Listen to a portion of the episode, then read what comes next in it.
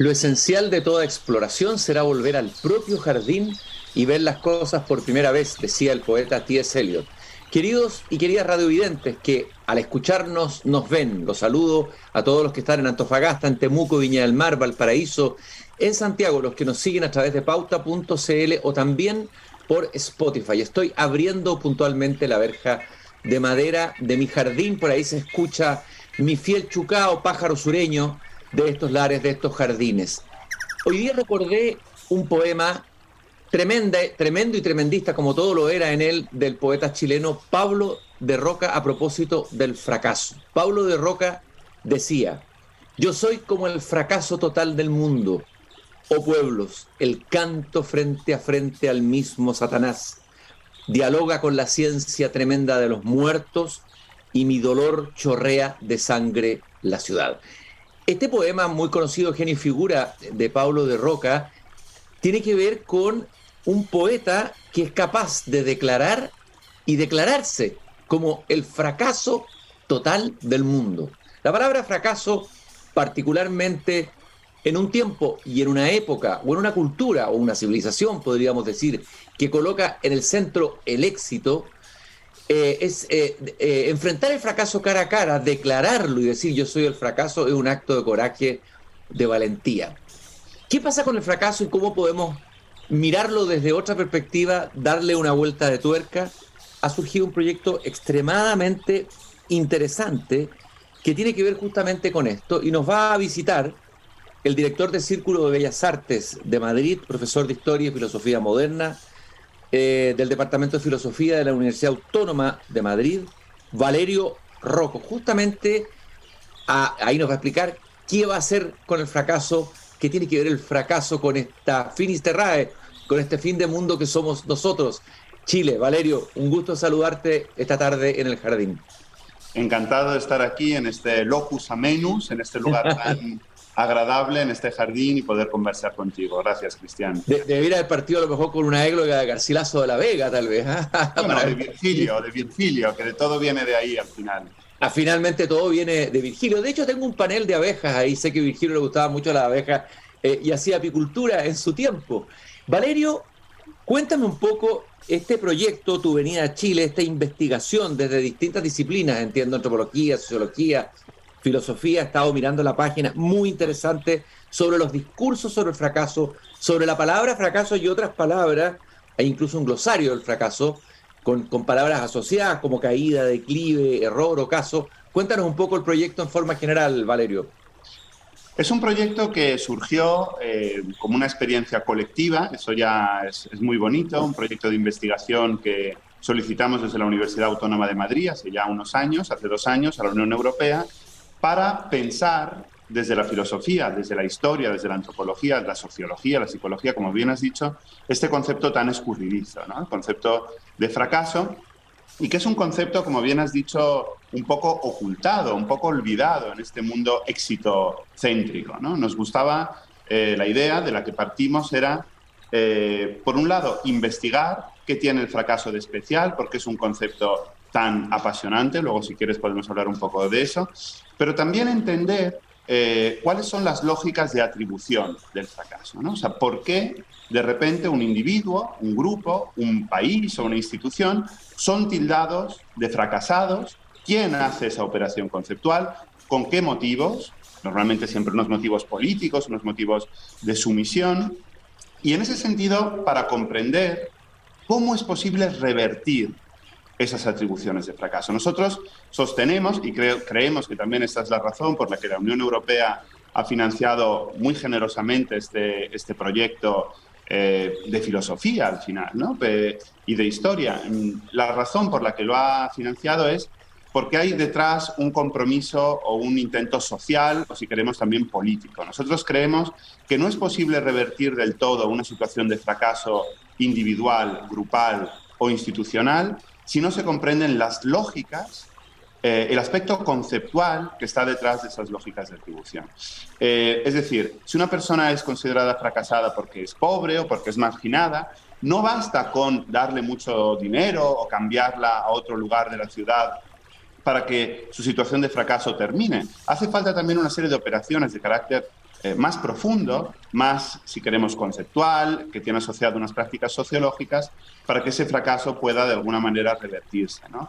Y, bueno, y, también otra de las razones por las que este gran proyecto, que tiene 13 eh, instituciones participantes en todo el mundo, una de ellas la Pontificia Universidad Católica de Chile, razón por la que estaré visitando en Chile en unos días, Em, la razón por la que eh, este proyecto, como digo, con 100 investigadores, 13 instituciones participantes, está teniendo también bastante interés por parte de los medios y, del ámbito no exclusivamente em, académico o filosófico, es porque también estamos convencidos de que nos encontramos en una situación paradójica o ambivalente con respecto al fracaso, en una eh, sociedad que por un lado oculta el fracaso, como hemos dicho, lo desprecia, eh, nos hace avergonzarnos de nuestros fracasos, pero por otro lado en otros ámbitos eh, muchas veces lo exhibe impúdicamente, superficialmente, como si fuera el único camino hacia el éxito. ¿no? Hay toda una jerga del coaching, de un cierto ámbito empresarial, según el cual si no has fracasado,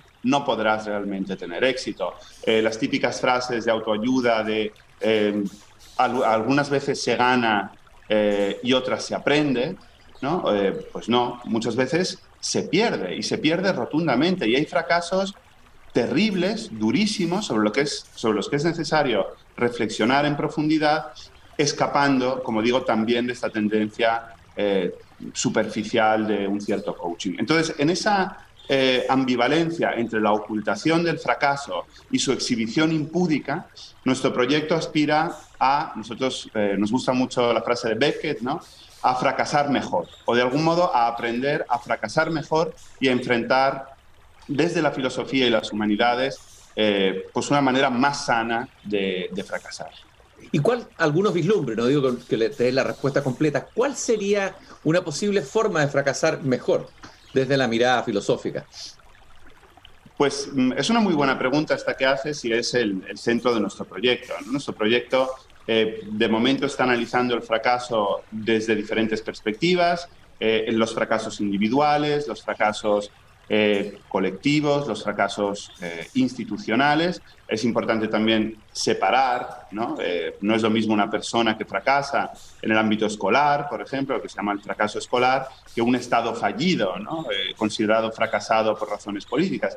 Y sin embargo, todas, este, todas estas experiencias tienen algo en común. Y nosotros lo que reivindicamos para, para ese mejor fracasar es sobre todo el aspecto educativo, es decir, que haya también referentes de fracasos, eh, de fracasos eh, en la historia, ¿no? las derrotas, eh, los, los, problemas, las dificultades que a nivel individual, grupal, religioso, étnico, pues muchas veces son invisibilizadas, sin embargo, pues mostrarlas y enseñar a los niños que el fracaso no es que sea algo normal, es que es algo seguramente inherente a la condición humana.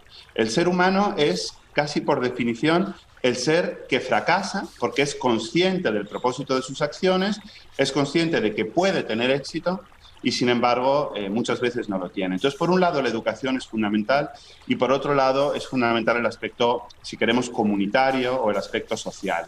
Es decir, eh, frente al individualismo, al atomismo imperante en tantas sociedades que por un lado, abandona al que ha fracasado, le deja solo porque no hay lazos comunitarios con él, o bien exalta de manera absolutamente heroica a ese individuo, a ese átomo que ha conseguido tener éxito a pesar de sus fracasos, olvidando que ese éxito ha sido posible muchas veces gracias a un tejido social que le ha acompañado en ese éxito, en la superación de los fracasos, yo creo que hay que reivindicar en una experiencia o en la otra eh, la importancia de la sociedad y de la comunidad en el fracaso.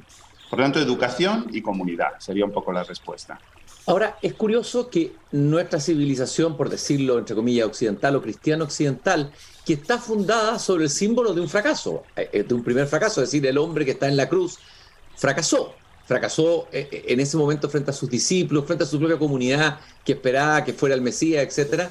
Pero sin embargo, esa misma civilización o ese, ese mismo mundo que, tiene sus raíces, hunde sus raíces en ese símbolo tan potente, tan tremendo, eh, oculte el fracaso o lo niegue o lo borre, ¿no? Bueno, es muy curioso porque ese fracaso que has citado, ese sacrificio, ¿no? fracaso, muerte de Dios, nada más y nada menos, para el cristianismo, realmente lo que viene, eh, para, los, para los que sean creyentes y sean cristianos, es a redimir esa primera caída, ese primer fracaso, que es el pecado original. O sea, realmente hay un fracaso eh, originario que para el cristianismo nos define a todos, que es el pecado original, y eh, de algún modo el sacrificio de Cristo viene a liberarnos de ese fracaso colectivo a través del fracaso individual. Aquí está evidentemente subyaciendo toda la lógica del chivo expiatorio, que evidentemente es un, un, algo común desde el punto de vista antropológico, cultural en todas las civilizaciones, es decir, el fracaso o la caída de uno es necesaria para la salvación de todos. La novedad del cristianismo, como bien dices, está en hacer de ese hecho el centro de su fe y el centro de su doctrina. Y en ese sentido, yo creo que es una... Eh, en ese glosario del fracaso que has citado, este eh, proyecto del Círculo de Bellas Artes, que, del que ha salido también un libro, que ha sido editado por nosotros, donde se recogen estas 20 eh, voces, estos 20 sinónimos de la palabra fracaso, muchos de ellos, como desde luego eh, no solo caídas, sino también, por ejemplo, tropiezo, tienen, eh, que es escándalon, ¿no? en griego escándalon, pues son palabras de un hondo contenido teológico y religioso muy asociados al núcleo del cristianismo y por eso nosotros también queremos explorar el fracaso desde esa riquísima vertiente cultural y filosófica que, nos brinda la religión cristiana. Eh, a ver, eh, filosofía y fracaso. A ver, ¿qué filósofo o qué, o qué pensador interesante ha pensado el fracaso? ¿Quiénes han pensado el fracaso?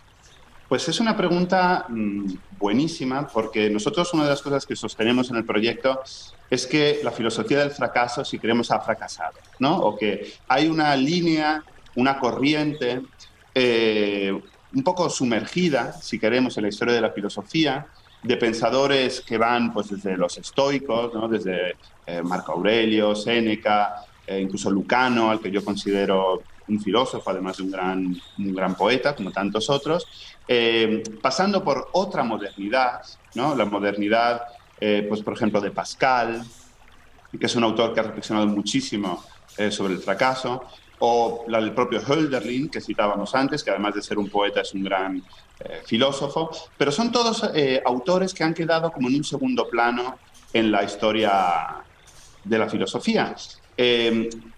Me refiero a los que han tematizado al fracaso como algo central en su producción.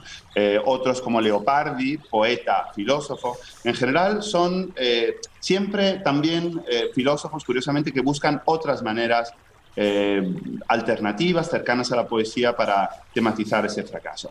Ahora bien, dicho esto, hay roles muy importantes del fracaso en pensadores centrales de la historia de la filosofía con mayúscula. Eh, la dialéctica de Hegel, por ejemplo, no es, y en cierto modo también la de Marx, eh, no es sino una continua caída en la negatividad, es la continua frustración de una tesis que se creía segura, se creía eh, conseguida, redonda, bien acabada, y que sin embargo debe experimentar el, fracaso del, tránsito por la negatividad, por su negación. No por nada, la figura filosófica por excelencia de la fenomenología del espíritu es la conciencia desgraciada, la conciencia infeliz, la conciencia que se da cuenta de que está infinitamente alejada de todo lo que vale y por lo tanto de algún modo se siente fracasada. O, por citar simplemente otro ejemplo de los muchos que podría hacer, pensemos en Heidegger y su famosa teoría del olvido del ser. Eh, para él, ¿qué es toda la historia de la filosofía y de la civilización después de Grecia? Pues es la historia de un absoluto fracaso debido a este olvido del ser y de las grandes preguntas fundamentales de la metafísica. Es decir, que también es posible una relectura de la historia de la filosofía en clave del fracaso que nunca se ha hecho y que nosotros creemos que es extremadamente fructífera. Me imagino que en el mundo griego, a ver, en el mundo griego hay un pensamiento trágico, una filosofía trágica. Pienso también en Albert Camus, que también es un filósofo, por decir así, con una concepción que se acerca a este mundo griego, eh, que es trágico, que están las, las grandes tragedias, etc. O sea, ahí hay, yo creo, más reflexión, ¿no? Hay un, me imagino que debe haber una fuente de reflexión sobre el fracaso humano, ¿no? Sí, y no, en el sentido de que eh, nosotros eh, mm, pensamos, esto es una de las hipótesis del proyecto, que eh, como tal el concepto de fracaso surge en la modernidad. ha habido, mm, como digo, algunos ejemplos en el mundo antiguo, en el mundo romano, en parte en el mundo griego, pero es un concepto eminentemente moderno. ¿Por qué? Porque es un concepto que es incompatible con la idea de destino o de providencia. Eh, es decir, solo puede fracasar, en el fondo, aquella acción del ser humano que es radicalmente libre y en la que hay una competencia individual, una posibilidad individual de acertar. Yo solo puedo fracasar en aquellas acciones donde yo tengo todas las posibilidades por mí mismo de alcanzar el éxito, pero no lo consigo. ¿Qué ocurre con el, con el marco, si queremos, eh, ontológico y moral de la Edad Media y de la Antigüedad? Pues que el destino o la providencia eh, tienen en sus manos gran parte de lo que ocurre, ¿no? Y de algún modo los héroes griegos de la tragedia, por ejemplo, se, van se ven conducidos casi por una fuerza eh, ajena a ellos, superior, hacia una inevitable derrota.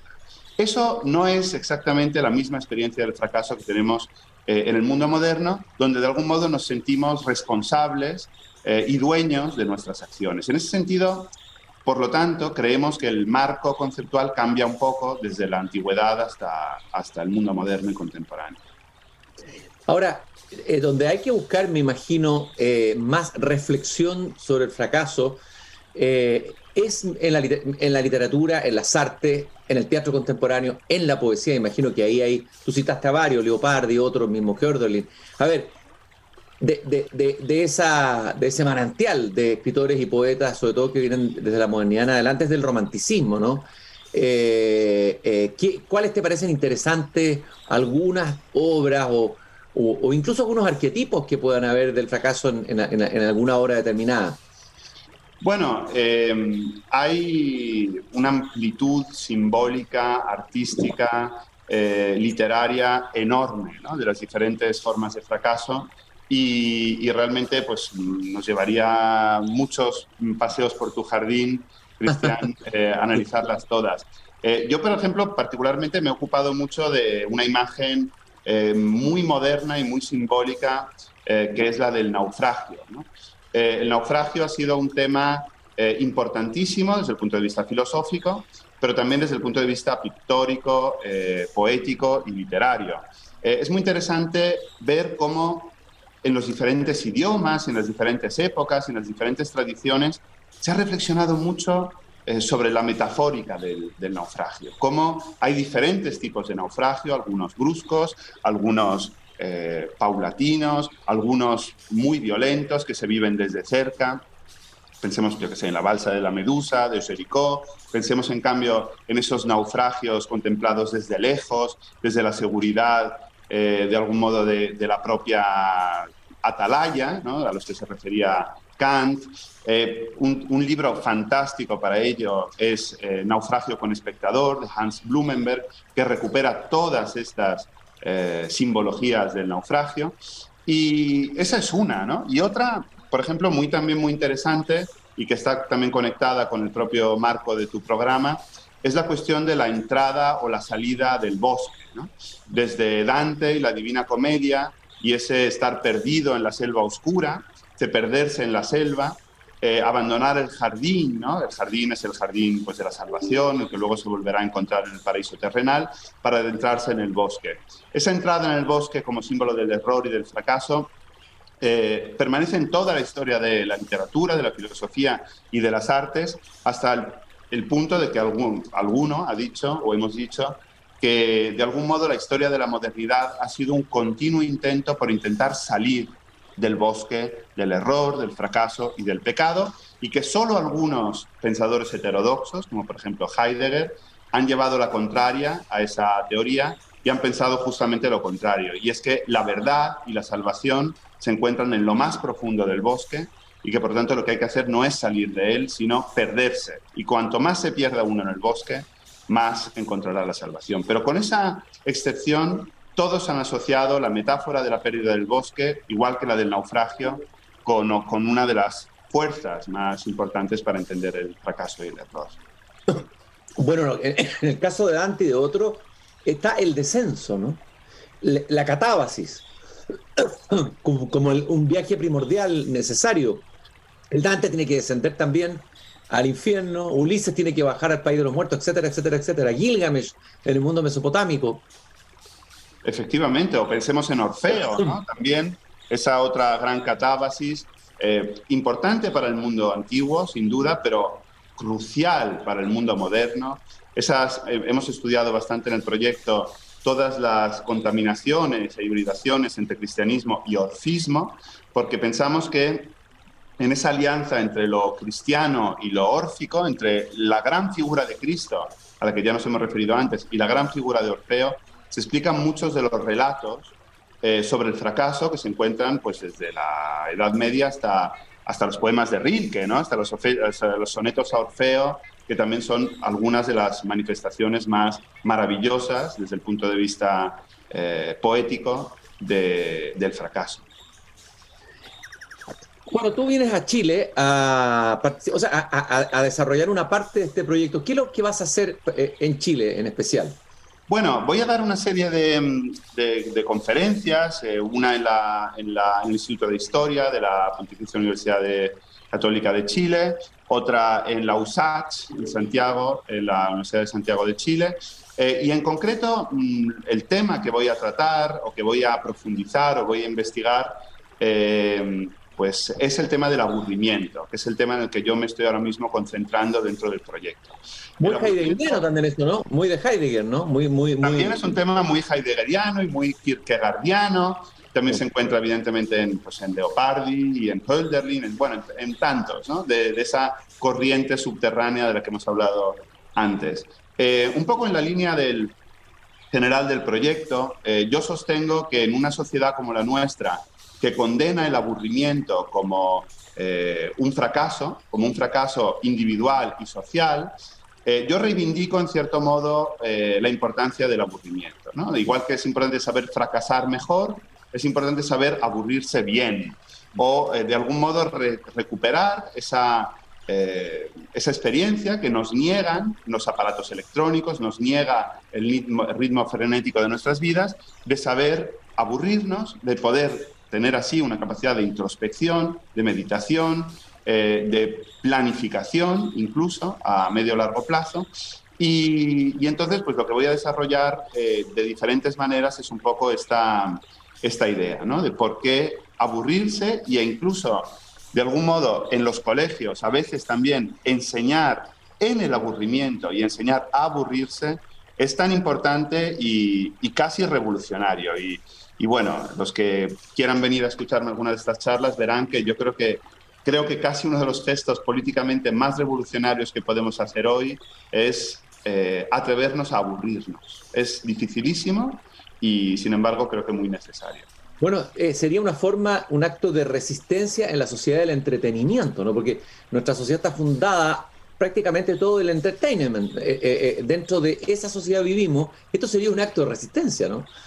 Absolutamente, un acto de resistencia contra esa economía de la atención que está comprando, vendiendo, mercadeando con nuestra atención a todas horas, volver a ser dueño de nuestra atención y desplazar nuestro foco, nuestro interés desde las cosas externas, desde ese mundo del consumo y del entretenimiento a la interioridad, no es un gesto solipsista, filosófico, eh, meramente estético, sino que yo creo de verdad que tiene un valor, como bien decías, de resistencia política que, debemos, que debemos emprender.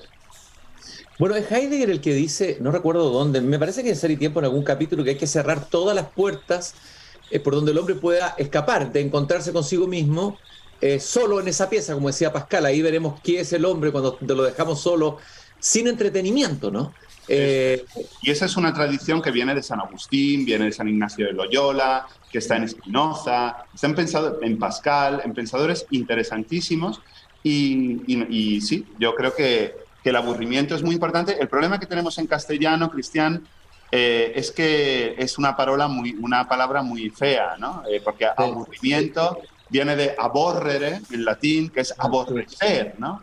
Es eh, el horror, está conectada con el horror. Entonces es muy difícil en castellano defender el aburrimiento por, por esa etimología, pero en alemán Langeweile es realmente la larga espera o el largo mientras que hay entre una cosa y otra y es mucho más poético, más defendible, eh, al igual que otras palabras como ennui o noya en otros idiomas. Así que en español es especialmente complicado hacer esta operación, pero yo creo que también es especialmente necesario. L'ennui, el spleen, del que hablaba Baudelaire, ¿no? Eh, ahora, y ahí está la idea también de Heidegger, de que el aburrimiento puede ser la antesala a la angustia, y la angustia es la que nos hace tocar los bordes del ser. Finalmente, si tú anestesias o, eliminas el aburrimiento, impides el paso a la angustia. Eh, la angustia como algo no negativo, algo que puede ser positivo en el sentido que ontológico que tú estás diciendo. Sí, es una experiencia eh, esencial, determinante para Heidegger, una experiencia metafísica, de, hondo contenido metafísico. Y como yo, vamos, yo sostengo que nuestro sistema de, de, entretenimiento, especialmente las nuevas tecnologías, las redes sociales, todo lo que contiene el móvil, está específicamente diseñado para evitar que tengamos ese tipo de sentimientos que vayan más allá de lo superficial eh, y, de lo, y de lo destinado al consumo. De las palabras que están en el glosario, me parece muy interesante el glosario que ustedes pueden buscar en, en la página del Círculo de Bellas Artes de Madrid, creo que ahí está la, la, la, página. Hay varias palabras, lo decíamos al comienzo, caída, declive, derrota, desastre, error, ocaso. Palabras que, bueno, como lo hacía Heidegger, no son palabras que hay que tomar y aquilatar y profundizar en ellas. Hay varias capas de esas palabras. De, esas palabras, ¿cuál de todas te parece a ti la más interesante? La que, la que, la que bueno, me imagino que distintas personas de distintas disciplinas han hecho cargo de cada una de ellas. ¿Cuál es la que te parece más interesante en este glosario eh, del fracaso? Hombre, es, es, difícil, ¿no? Porque todas son muy buenas. A mí me, apasiona, a pesar de que no la he escrito yo, Ocaso, ¿no? porque está tan relacionada con la gran historia de la filosofía, pensemos en, Nietzsche, ¿no? en el ocaso de los, dioses, o con la ópera, ¿no? pensemos en Wagner, ¿no? en el, ocaso de los ídolos, ocaso de los dioses, el crepúsculo, lo que, esa doble, ese doble valor que tiene en alemán y en inglés esta palabra, porque significa eh, ocaso, pero también significa la luz de la aurora, con lo cual tiene un significado dialéctico. Pero es una palabra especialmente compleja y bonita, pero yo creo que si hubiera una medular, queda un poco mal decirla porque es la que, una de las que he escrito yo, es error. Yo creo que eh, estamos cada vez más orientados hacia una concepción eh, epistemológica del fracaso. los grandes fracasos hoy en día son fracasos desde el punto de vista, creo yo, del conocimiento, eh, pensemos en las fake news, pensemos en, en, la, en, los negacionistas de distinto tipo, ¿no? Eh, pensemos en, todo este tipo de, grandes fracasos epistémicos y son cada vez fracasos menos morales. ¿no? Yo creo que, eh, por ejemplo, relacionado con la pandemia actual, ¿no? en el proyecto estamos desarrollando también una tesis según la cual, ¿por qué la pandemia ha sido una experiencia tan, tan drástica y tan conmocionante para la humanidad? Pues porque realmente hemos cometido un gran error, ¿no? O un gran fracaso. Y el fracaso, previo a la pandemia, era el de haber olvidado que podíamos fracasar. En una especie de optimismo tecnológico eh, con el que nos creíamos invencibles, hemos olvidado nuestra constitutiva falibilidad. Nuestro mayor error ha sido el de creernos infalibles. Nuestra mayor fragilidad ha sido la de olvidar que somos frágiles. Y la pandemia, con su brutalidad, nos lo ha recordado y por eso también ha puesto, creo yo, el fracaso, si queremos, tristemente, en cierta medida, lo ha puesto de moda, porque nos ha recordado que podemos fracasar y que no somos mucho más que eso, que fracaso. Valerio, ¿y el mundo oriental y el fracaso? ¿O el pensamiento oriental y el fracaso? Esa es una muy buena pregunta porque es verdad que las 13 instituciones que conforman el proyecto son instituciones europeas, norteamericanas, centroamericanas y sudamericanas. Y bueno, pues no contamos con, de momento con colegas de universidades orientales, ni tampoco hay en el proyecto expertos en esa, en esa vertiente, aunque evidentemente la intentamos tocar y en muchas de las etimologías, por ejemplo, del glosario del fracaso hay también referencias a esa, a esa parte oriental.